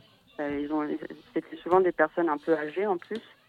On peut trouver des personnes âgées hein, là-dedans aussi, hein, qui sont pas censées être là, mais qui sont en psychiatrie. Bref, et euh, il y a aussi ceux euh, qui parlent pas bien la langue, que j'ai croisés aussi. Je me rappelle avoir euh, prêté mon téléphone, parce qu'au bout d'un moment, on te redonne un peu tes affaires et tout, à une, une femme asiatique qui était trop contente, parce qu'en fait, ça faisait déjà deux semaines qu'elle était là. Elle était en perdition, parce qu'elle voulait absolument prévenir son mari. Il savait même pas où elle était. C'est incroyable. Elle, tu parles même pas français et tout. Elle m'a juste eu avec le téléphone. Je lui ai donné. euh, après, elle m'a remercié. J'ai capté euh, ce qu'il était en train de faire. Mais euh, c'est chaud, ouais. C'est chaud. Parce que euh, ils ont tellement pas le temps. Ils sont tellement dans le rush H24. Tu les vois tout le temps, là. courir partout, là. Les infirmiers et compagnie. Que, ouais, ils calculent. Enfin, c'est mal géré. hein. Enfin, moi, en tout cas, ce que j'ai vu, c'est que c'est mal géré. Mm. Parce que si t'en. Enfin, je sais pas, c'est pas normal de laisser quelqu'un comme ça. Ouais, c'est clair. C'est clair que c'est pas normal. Bah écoute, euh, en tout cas, euh, tu nous as vachement aiguillé sur, euh, sur, euh, sur ce côté. Sur ce côté sombre de l'hôpital psychiatrique parce que nous on était vraiment je suis pas on n'est pas trop calé je sais que c'était c'est une émission qu'on parlait souvent à l'époque. Maintenant euh, on est un peu perdu le, le- le fil euh, sur euh, sur ce côté là c'est vraiment un sujet qui nous touche. Et Mm. euh, dans pas longtemps on va refaire un sujet sur sur la psychiatrie et tu serais la bienvenue dans les locaux pour pour Ouais, ouais, nous, aider à On peut axer Ouais. les sujets. Mm, mm, avec grand plaisir en tout cas tout cas, moi, s'il y a un conseil que je peux donner, là, vite fait, au, au- monde militant, Mhm. c'est de développer dans leurs associations et autres collectifs des, des espaces comme ça de parole. De... Il faut absolument euh, qu'on prenne soin les uns les autres parce que euh, ça, on l'oublie quand même, je trouve, et c'est dommage parce que euh, enfin, c'est pas grand-chose en fait. C'est juste veiller à ce que euh, tout le monde autour de toi, tes proches vont bien. Et, euh, Mm, mm. je sais pas, après, euh, c'est- toujours très délicat, hein, mais essayez au moins, quoi, parce que euh, la prévention pour les jeunes, ne serait-ce que ça, des, des séjours de rupture, je sais pas, des groupes de parole, il y a plein de choses à faire, à développer pour, euh, pour la relève qui arrive, du moins. Après, euh, les adultes entre eux, je sais pas, je sais pas comment on va faire, mais au moins pour les jeunes, quoi. Voilà, c'est tout ce que je peux conseiller. En tout cas merci beaucoup beaucoup et puis on reste en contact n'hésite pas à appeler si tu as d'autres d'autres choses à, à nous dire et puis euh, et puis euh, tu seras convié à cette émission tu viens hein, tu nous lâches pas hein. Si vous voulez. je t'embrasse je t'embrasse merci beaucoup beaucoup tu as pu dire tout ce que tu avais à dire? Il n'y a pas de souci, oui. Ouais, Mer- ouais, c'est bon. merci je te rappelle tout à l'heure quand même Vas-y, tout à l'heure ciao merci merci salut merci. Merci. On va mettre un petit peu de musique. Je merci la technique. Les aléas, les aléas du direct, j'adore dire ça. C'est un truc que je me croirais à la télé, c'est un kiff. Bon, on va mettre un peu de musique?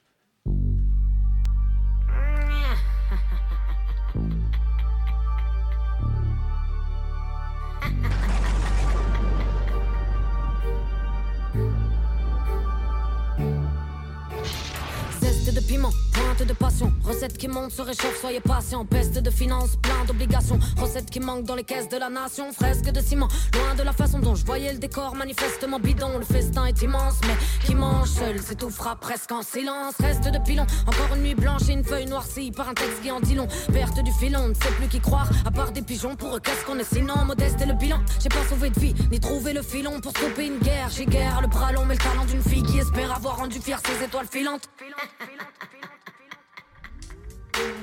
J'ai guère le bras long, mais le talent d'une fille qui espère avoir rendu fier ses étoiles filantes. On m'a jeté un sort, ou plutôt donné un pouvoir. Est-ce que je dois me sentir coupable ou reconnaissante Je l'ignore. On m'a dit ne l'écoute pas, la voix de la zig, mais s'il y a urgence ou en cas de doute parle. Pouvais pas les laisser rester toutes pâles. J'ai parsemé mes pages d'une potion magique. Une pensée de malice, un soupçon de peine et l'envie de dire à certains fais des valises. Rincé par la vie, on se plaint de manquer de plein de choses. Mais loin de se considérer comme addict, compte jusqu'à 10. Je fais des merveilles, sinon j'aurais pas eu comme deuxième prénom Alice. Les Parisiens me valident, qu'en est-il à Marseille? Faut que les oreilles s'éveillent, qu'on m'entende jusqu'à Nice. C'est dingue, on pactise avec le mal et le vice. Trop même si leur promesse est factice, rien n'est gratis. L'argent qui se promène et ça nous facile. Y'a que la crise qui est honnête, pince. Lâcherai pas un sentiment type en galère, mais dépense un salaire dans un tactile mince. Crois qu'on a plus les mêmes principes que l'avenir des petits me dégoûte plus qu'il me fascine. On m'a jeté un sort, ou plutôt donné un pouvoir. Est-ce que je dois me sentir coupable, reconnaissante, je l'ignore. On m'a dit ne l'écoute pas, la voix de la zig, mais s'il y a urgence ou en cas de doute parle, je pouvais pas les laisser rester toutes pâles. J'ai parsemé mes pages d'une potion magique, zeste de piment, pincée de malice, pointe de passion, soupçon de peine, zeste de piment, pincée de malice, pointe de passion, soupçon de peine.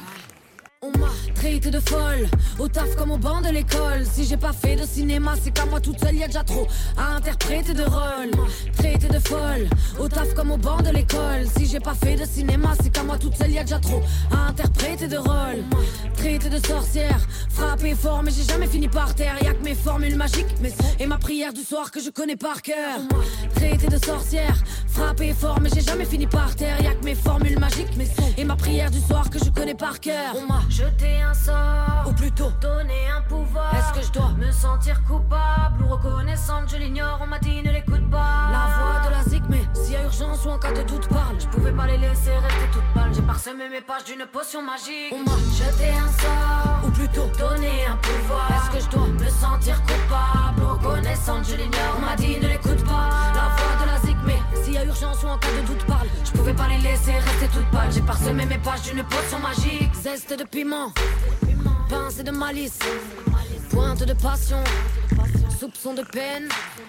Zeste de piment, pincée de malice, pointe de passion, soupçon de peine.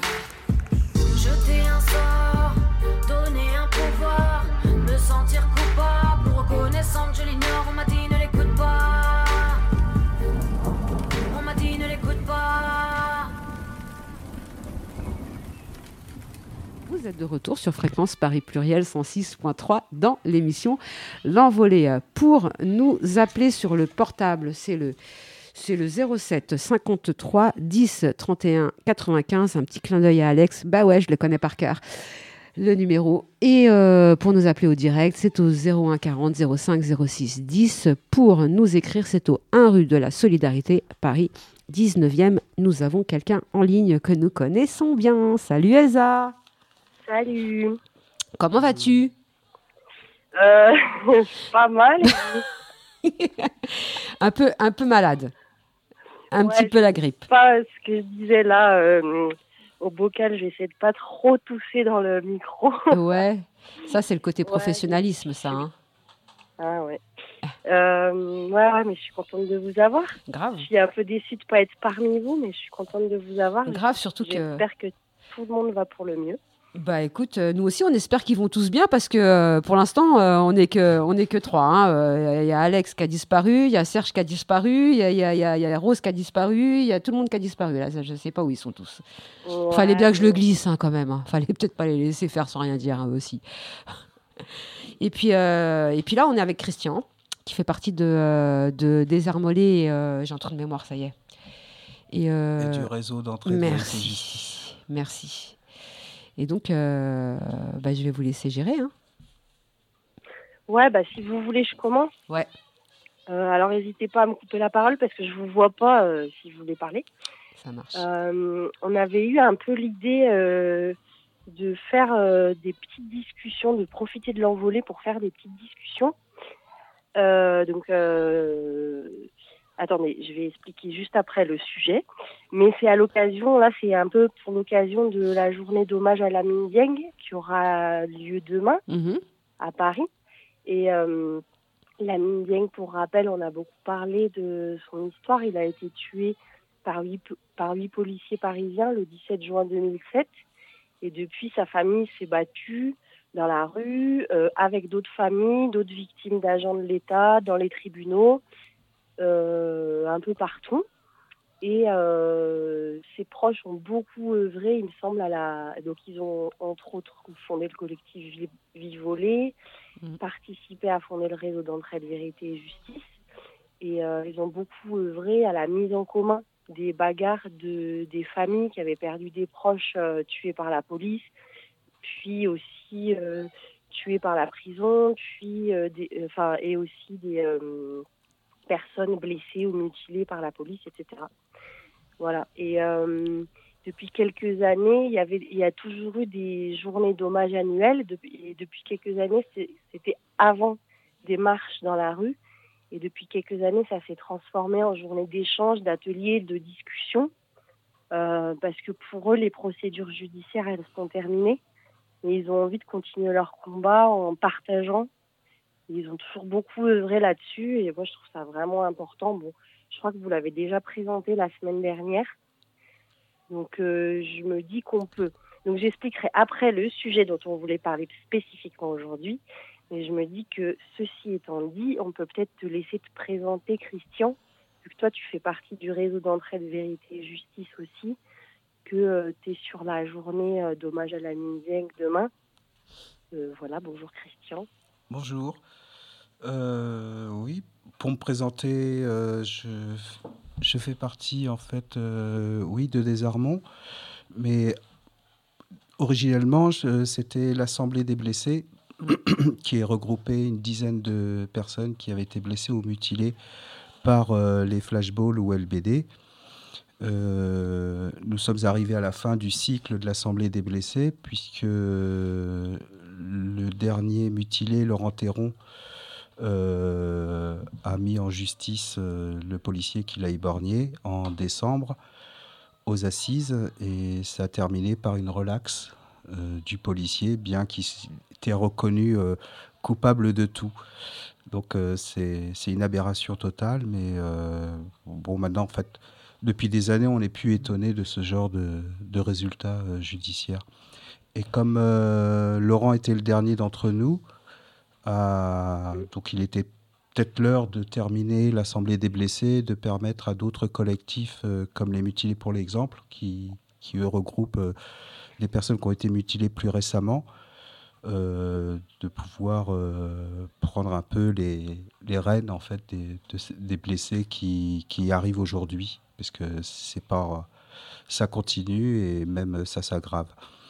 Et dans le même temps, on avait rencontré donc euh, des familles euh, euh, de personnes qui ont été assassinées par la police.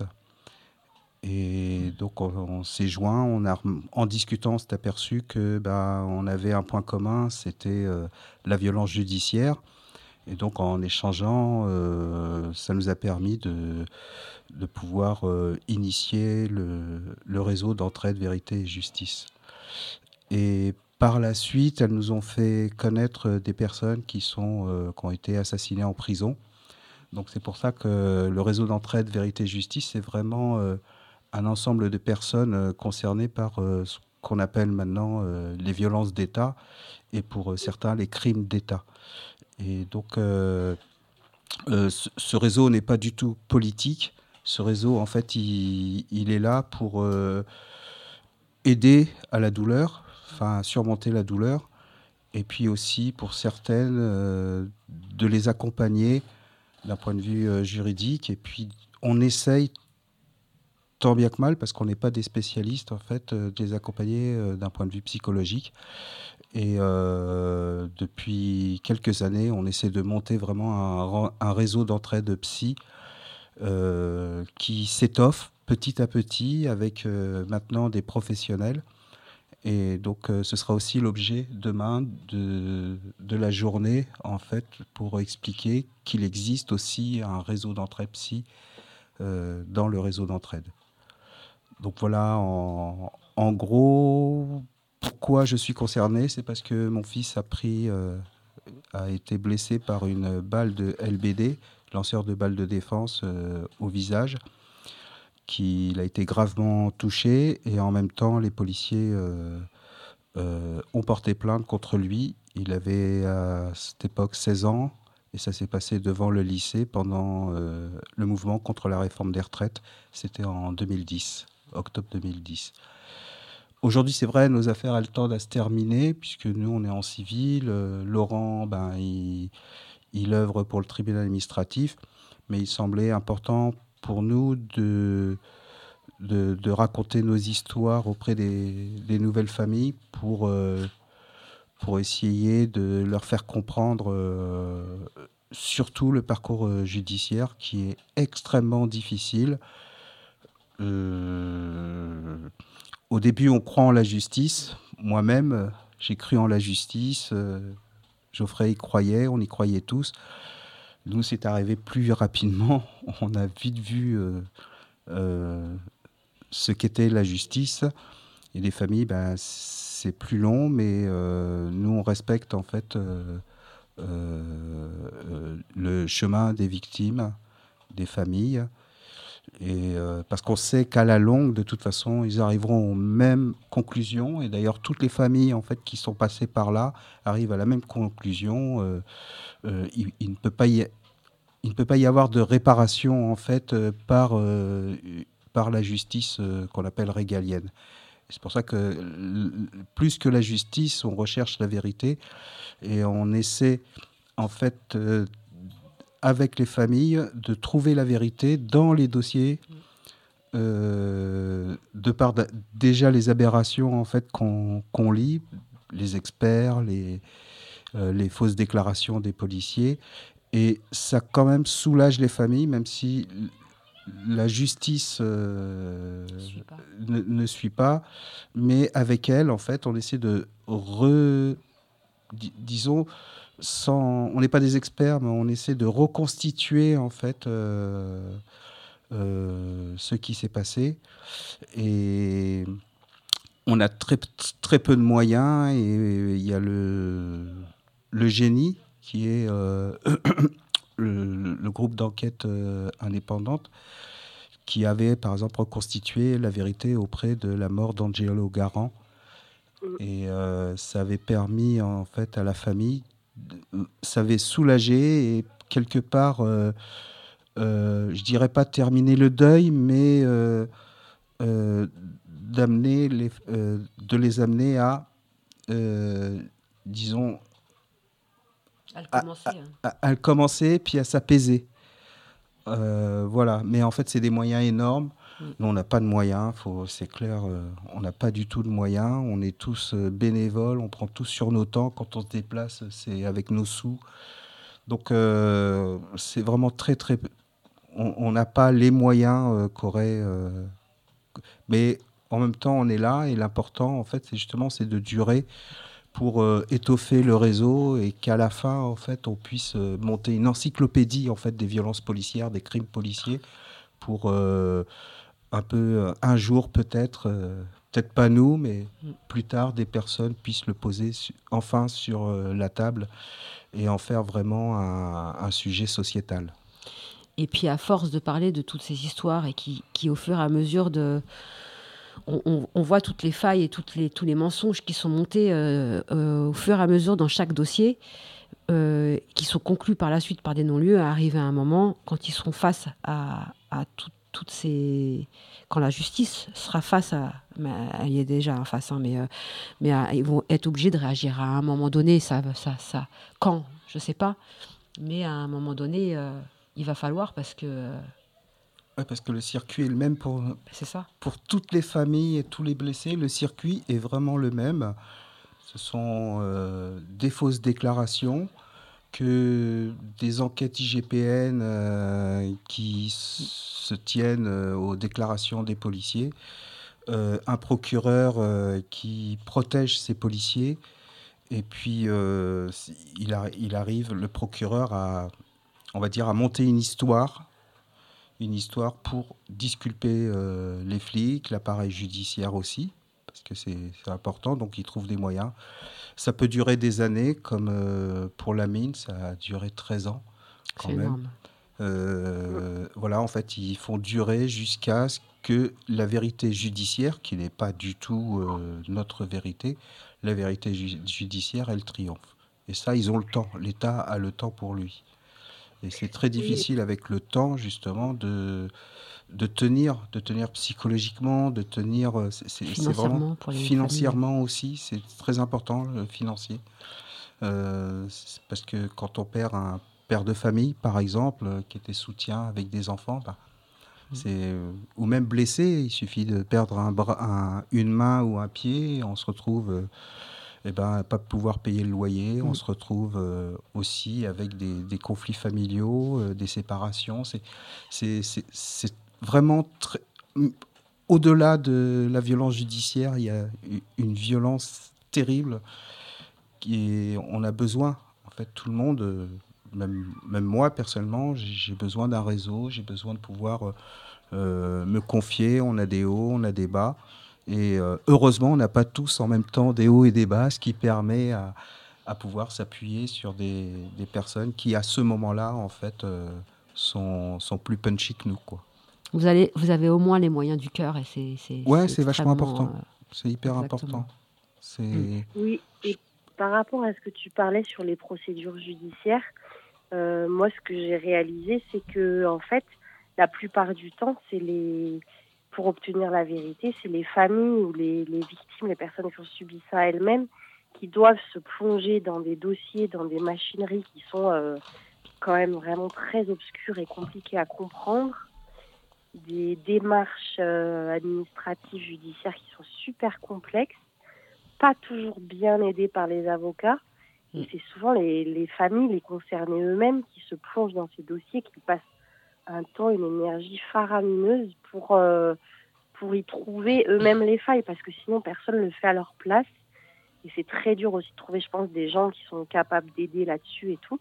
Donc je ne sais pas si toi, tu veux raconter un peu comment vous avez fait ça, ou donner des conseils, des, un peu des, choses à suivre dans les procédures juridiques, dans les enquêtes. Comment on fait pour pas se faire, euh, comment dire, euh, déposséder de ce dossier, etc. Oui, il y a deux. En fait, il y a, y a, deux axes dans, dans une affaire judiciaire. Il y a la procédure, qui est un outil technique, et il y a aussi les faits. Et euh, nous, on pense que l'avocat, il est détenteur de la, du savoir sur la procédure, mais on pense que les familles, en fait, doivent euh, s'accaparer euh, l'histoire, c'est-à-dire les faits. Et c'est très difficile parce qu'en fait, en face, il y a une enquête qui est celle de l'IGPN où, où le procureur coordonne des enquêtes par, sur, par d'autres policiers. Et donc, euh, ce qui est important pour nous, c'est de pouvoir euh, travailler sur ce qu'il s'est passé. Parce que euh, l'avocat n'a pas les outils réels. Et comme ça demande quand même, financièrement, ça demande quand même de l'argent, parce que ça veut dire que si on suivait le système, ben, on ferait des contre-expertises, on ferait... contre-expertise, c'est tout de suite euh, 3 000, 4 000 euros. Donc en fait, euh, oui, c'est à nous en fait de, s'accaparer les, outils de la recherche pour pouvoir euh, essayer de contrer, euh, de contrer la procédure qu'est en train d'organiser le procureur. Par exemple, et on a beaucoup d'écueils, tels les vidéos, beaucoup de familles, il y a, il y a beaucoup de, de meurtres et de blessures euh, qui ont été filmés. Et euh, les vidéos que, que détient la, le procureur, eh ben, il ne les met pas toutes dans le dossier. Et donc, c'est toute la difficulté, par exemple. Donc là, il y a une pression, en fait, qu'il faut euh, mettre en place pour pouvoir euh, mettre ces vidéos dans le dossier. Et donc là, là il y a un, jeu entre les familles et l'avocat pour réellement insister sur le fait qu'il faut euh, mettre ces vidéos dans le dossier. Et, et aussi, la difficulté qu'on peut rencontrer, et ça, c'est pas du fait des familles, c'est que nous, on pense qu'il faut partager nos dossiers. Et la difficulté, en fait, c'est que c'est l'avocat qui tient le dossier. Et c'est très difficile, en fait, parce qu'il y a une question de confiance. Euh, nous, on a eu des dossiers euh, en main euh, par euh, des Armonds auxquels on n'a jamais, jamais euh, divulguer quoi que ce soit euh, sur un papier. Tout ce qui a été divulgué en fait sur euh, des armons, ce sont euh, des choses publiques, ce sont des, des, des audiences publiques, donc on a le droit, euh, dans les, on a le droit de nommer les flics, euh, on a le droit Mhm. de, donc on n'a jamais été en- ennuyé là-dessus. Mais il y a une, vraiment une réticence euh, de la part euh, des avocats à, ce qu'on puisse travailler euh, avec, avec eux. Et c'est pour ça que nous, on s'est approché il y a quelques années avec l'anti-REP auprès de la Legal Team pour, avoir, pour pouvoir avoir accès à des avocats militants qui, eux, en fait, ont l'habitude de travailler avec, avec des militants. Et par là, on essaie justement de faire un travail collectif. Mais le problème, c'est que quand les familles en fait subissent tout de suite en fait subissent euh, le drame, euh, c'est la médiatisation. Et la médiatisation, il y a des journalistes qui, qui sont tout de suite là. Et en fait euh, ces journalistes orientent en fait les familles vers des avocats médiatiques et euh, le problème c'est que euh, avec eux la porte est complètement fermée. Et c'est qu'avec le temps où certaines familles se libèrent de ces avocats et euh, prennent des avocats qui, seraient plus partageurs, on va dire. Et puis qui croient surtout à, votre histoire, parce que souvent les, les, les avocats envoyés par les journalistes ne croient pas à, votre, à, vos, arguments et à, votre histoire et, à aux quelques preuves que vous amenez. Et c'est bien d'avoir des avocats qui sont déjà compétents pour le- ce côté, euh, ce côté euh, sur, les, sur ce côté procédure rayé et, et, et, euh, et qui, qui ont l'habitude de tout ça quoi en fait. C'est- ultra euh, et qui croient surtout à ce que vous dites. Parce qu'il y a des avocats qui si l'avocat il croit pas à, à- à votre histoire et, et croit pas à, à, à ce drame il pourra pas défendre euh, enfin c'est et il pourra pas vous soutenir c'est ultra important ce que vous êtes euh, en train de mettre Oui, en c'est place pour ça qu'on fait la différence. En fait, euh, on explique aux familles un avocat qui vous demande en fait de l'argent, 15 enfin, 000 de euros, payer par acte et non pas, en fait, un avocat qui demande des sous par acte successif. En fait, eh ben, c'est un avocat qui ne croit pas en l'affaire. En fait, l'avocat, la convention, c'est plus un forfait. Mm, mm, mm. Et plus un forfait, et puis peut-être un pourcentage euh, À la gagne. de la réparation qui permet. Et là, on, là, on peut croire que l'avocat, en fait, euh, va suivre euh, l'affaire. Donc il y a des petites. Il y a des petits, signes, des des petits signes, signes. en fait qui permettent. euh, pour ça que demain il y a des ateliers, il y a aussi des en fait euh, l'envolée aussi. Vous viendrez pour essayer de- d'expliquer un peu euh, euh, les, les accompagnements euh, auprès des familles, de quel type d'accompagnement on fait, quels conseils on donne. Et là, c'est public, mais en fait, la plupart du temps, on rencontre les familles quasiment tête à tête, ce qui est plus facile. Là, c'est juste pour développer l'ensemble, disons, des outils qu'on a tous, parce qu'il n'y a pas que, dans le réseau, il n'y a pas que les familles, il y a aussi euh, les soutiens des, des familles. Euh, et je, je sais, je connais pas tout parce que c'est immense quand même le réseau. Petit à petit, on s'aperçoit qu'on découvre des choses en fait dans le réseau. Et c'est très bien de pas tout savoir parce que ça reste, un- ça doit rester un réseau. Mm, Et, euh, et donc on, des fois on entend, bah tiens, il y a l'envolée qui est sur euh, telle affaire, qui a été voir telle famille, euh, et on sent que en fait qu'il y a un réseau comme ça informel qui s'étoffe. Là, avec le réseau psy aussi, de nouveaux psys qui, qui, qui sont là, qui commencent à venir. Et je pense que c'est ça qui est important. Plus que cet aspect monétaire où euh, on va essayer de payer et tout, c'est vraiment cette notion, euh, ben, quand on vient dans un réseau, quand on dit on veut aider, en, en fait, c'est on donne de soi. Exactement. On, on donne de soi et on, on œuvre à sa, à sa juste euh, valeur, à ce qu'on Mm, mm, sait. hein. on n'est pas euh, personne. à- On n'est pas des professionnels, On n'est pas on des est- professionnels. Voilà, c'est ce qu'on. On n'est pas des experts. On n'est pas des professionnels. C'est simplement. euh, on est là pour. euh, on, on prend appui des fois sur des professionnels pour prendre des conseils. C'est vrai, mais ces professionnels, la plupart du temps, font même pas partie du réseau. Eh ben, Euh, oui. Pardon. Mais euh, ouais, c'est c'est c'est euh, c'est- c'est- c'est très bien. Je trouve que c'est même mieux euh, parce que ça. me- Ouais, enfin, pour revenir à demain, il y a une une, une euh, un comment on appelle ça un, L'hommage à la mine. hommage à la mine. Ouais. putain. Mais en fait, qui là. dépasse la mine. En fait, c'est clair que Vivolet, euh, par intermédiaire de Fatou et Ramata, en fait, euh, vu que l'histoire, leur histoire en fait est terminée, le deuil non. C'est ça. Mais elles, elles, elles avaient envie, et je pense que c'est c'est beau ce qui se passe. C'est-à-dire que chaque année, maintenant, il y a une journée pour la mine, ça continue, mais dedans, il y a des ateliers, il y a euh, des présentations de, de collectifs, euh, il y a des familles aussi qui prennent la parole. Et euh, voilà, en fait, c'est pour dépasser, c'est ce que, enfin, moi personnellement, depuis le début, je dis, pour vraiment euh, parler de violence policière, il faut dépasser sa propre histoire, parce que ça permet justement à comprendre, en fait, euh, l'articulation, en fait, de cette société. Parce que, euh, bon, quand on voit qui est touché, on a bien compris qu'en fait, euh, là-haut, ils veulent qu'u- qu'une partie de la population disparaisse, quoi. Puis on le voit euh, de façon euh, euh, politique, économique, enfin, tout. En fait, ça, ça nous rend lucide et d'autant plus lucide, en fait, qu'on a. Ce qu'on apprend justement euh, en faisant ça, c'est de ne pas avoir cette colère euh, violente. Au contraire, c'est cette colère qui est, qui, est, dans le temps, en fait. On se pose et puis on sait que il faut déconstruire en fait cet appareil d'État. Et, euh, et, même pour certains d'entre nous, bah, il faut le détruire, quoi, parce qu'on n'arrive pas à le déconstruire.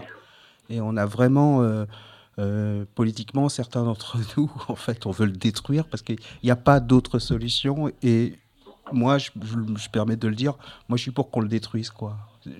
J'ai passé dix ans à le déconstruire et on sait qu'on n'y arrive pas. Et on n'y arrivera pas, en fait. Elsa, tu avais une euh, dernière question à poser? Euh, non, non, bah moi là, je pense que c'est des discussions qu'on pourrait avoir de nouveau et approfondir. C'est vraiment super intéressant. Et euh, effectivement, le fait que pas mal de gens qui ont des expériences similaires se mettent ensemble et accueillent des gens qui, euh, sont nouveaux un peu là-dedans, c'est super important. Parce qu'en fait, on voit bien quand on aide des gens qui vivent ça, qui le découvrent, que euh, bah, par exemple, dans le réseau, il y a énormément de ressources pour dire, mais regarde, il y a plein de gens qui sont passés par là, qui vont pouvoir t'apporter des choses et tout. Donc, euh, ouais, c'est vraiment bien, c'est vraiment important. Non, puis c'est aussi un- enfin, ce qui est le plus important aussi, c'est et franchement, c'est vraiment ce qui est le plus important dans leur relation avec les familles, c'est que si elles croient en la justice, on n'a pas à les convaincre en fait que la justice n'existe pas. En fait, il faut qu'elles fassent leur propre chemin. C'est- qu'elles découvrent en fait euh, elles-mêmes. On les accompagne. Hein, c'est pas c'est pas allez débrouille-toi. euh, non, on est présent, mais euh, tant qu'elles y croient, on, on va pas les convaincre. En, en fait, l'idée, c'est de faire adhérer à l'idée qu'il n'y ait pas de justice. C'est-à-dire que c'est elles-mêmes en fait qui s'aperçoivent avec leur dossier, avec leur histoire, avec toutes les contraintes en dehors de l'histoire. C'est-à-dire qu'il n'y a pas que ça. Il y a les impôts qui sont là. Quand on a des, quand il y a des il y a des parents qui sont entrepreneurs, ils ont eu des contrôles fiscaux, ils ont eu des contrôles et, et donc euh, en fait c'est quand ils s'aperçoivent en fait au bout d'un moment donné, au bout d'un moment, eh ben elles comprennent en fait euh, ce Que qui est c'était pas vraiment pour rien, ouais. que c'était vraiment voilà et je pense que c'est hyper important parce que si on essaie de les convaincre au départ, en fait on, on, euh, déjà bah on finit peut-être par se fâcher et puis ensuite au moment où elles sont en fait conscientes des choses euh, elles voudront peut-être pas revenir, que ce soit par orgueil, par, euh, euh, je sais pas, hein, je- mais voilà. Donc on, on garde du lien, et pour garder du lien, il faut laisser les personnes se construire. C'est ça, c'est vrai que nous, ce qu'on dit, c'est que pour, euh, pour critiquer la justice, il faut pas le faire euh, tant d'un point de vue euh, idéologique ou Oui. théorique, mais vraiment décrire comment elle fonctionne. Et euh, avec vous, on peut décrire euh, des tas d'histoires qui font converger vers le fait que, euh, déjà, il y a souvent des non-lieux. Et même quand arrivent des procès, souvent les personnes qui sont allées en ressortent euh, pas- pas toujours convaincues de ce qu'elles ont obtenu, quoi, voire en fait jamais. Et puis c'est très dur un procès. C'est très dur euh, Je veux de pas, je veux pas vous embêter ou vous Voilà. déranger, mais on doit fermer, on doit, on doit, on doit euh, absolument euh, laisser l'antenne euh, pour l'émission d'après. Ouais. Mais euh, en tout cas, merci beaucoup, beaucoup. je suis désolée à vous de. Discussion à poursuivre, C'est sûr même. Peut-être vous pouvez donner les détails euh, pratiques pour demain. Ouais. Et puis on avait deux, trois autres. euh, ouais. une vraiment belle journée euh, d'hommage à la mine, Mm, mm, mm. avec tout le monde, avec le réseau et tout. Ouais. Mm. Du coup, demain, euh, l'hommage, c'est à partir de midi au centre Paris Anime Place des Fêtes, donc 2 rue des Lilas. Et euh, il y a un rendez-vous à 11h30 au 44 rue des Amandiers pour faire une déambulation jusqu'au centre Anime. Du coup, là, on commence à être hyper à l'arrache, donc je vais aller très vite sur l'agenda. Euh, demain, il y a une autre, euh, il y a une manifestation contre la loi Darmanin et contre l'opération Wambusho à Mayotte. Donc, c'est rendez-vous à 14h à la station de RERD d'Alfortville, euh, Maison Alfort, pour arriver jusqu'au piquet de grève Chronopost. Euh, on voulait aussi annoncer que le 1er juillet, à partir de 13h, au parc de la Brèche à Créteil, il va avoir, euh, enfin, il y a une après-midi, euh, déjeuner après-midi organisé par l'association pour Alassane Sangaré, qui est mort à Fleury-Mérogis le 24 novembre 2022. Donc, ce sera à partir de 13h. Il y aura des activités gratuites, des jeux, euh, allez-y nombreux. Et enfin, on voulait vous dire que l'envolée sera le 27 juin à 19h à la librairie Michel Firck euh, à Montreuil, au métro Croix de Chavaux, où on fera euh, bah voilà, déjà une présentation de l'envolée et on vous parlera du, nou- du nouveau numéro dont on vous reparlera bientôt. Et ben, euh, Il y a une case dédiée de cas. euh, ah ouais, on a une dédicace de cas qui, est, qui fait euh, 3 km, mais qui est, qui est super cool. J'y vais. Une massive pensée à Mika Omitar, lâche rien, ils te font un travail, tu connais leur délire. Le mot est bien passé, on te lâchera pas. Pour le Grizzly dans le cachot de Valence, j'ai bien reçu ta lettre, mais pas encore pu lire ton roman. Surveille ton dos et lâche rien, toi-même tu sais, on n'est pas loin. Une immense pensée aussi aux meufs enfermées et à celles qui permettent que les enfermés galèrent moins, crèvent la tôle. L'envolée sur la radio D sans voix, c'est précieux, et le journal à venir fait saliver, force à toutes et tous. Et une spéciale dédicace à la personne qui se reconnaîtra, qui n'est pas venue au tribunal ce matin, et qui a été relaxée, un crochet à la moumou au passage. Force, courage et détermination. À la semaine prochaine. Merci, au revoir à tous. Salut FCD. Et il n'y a pas d'arrangement.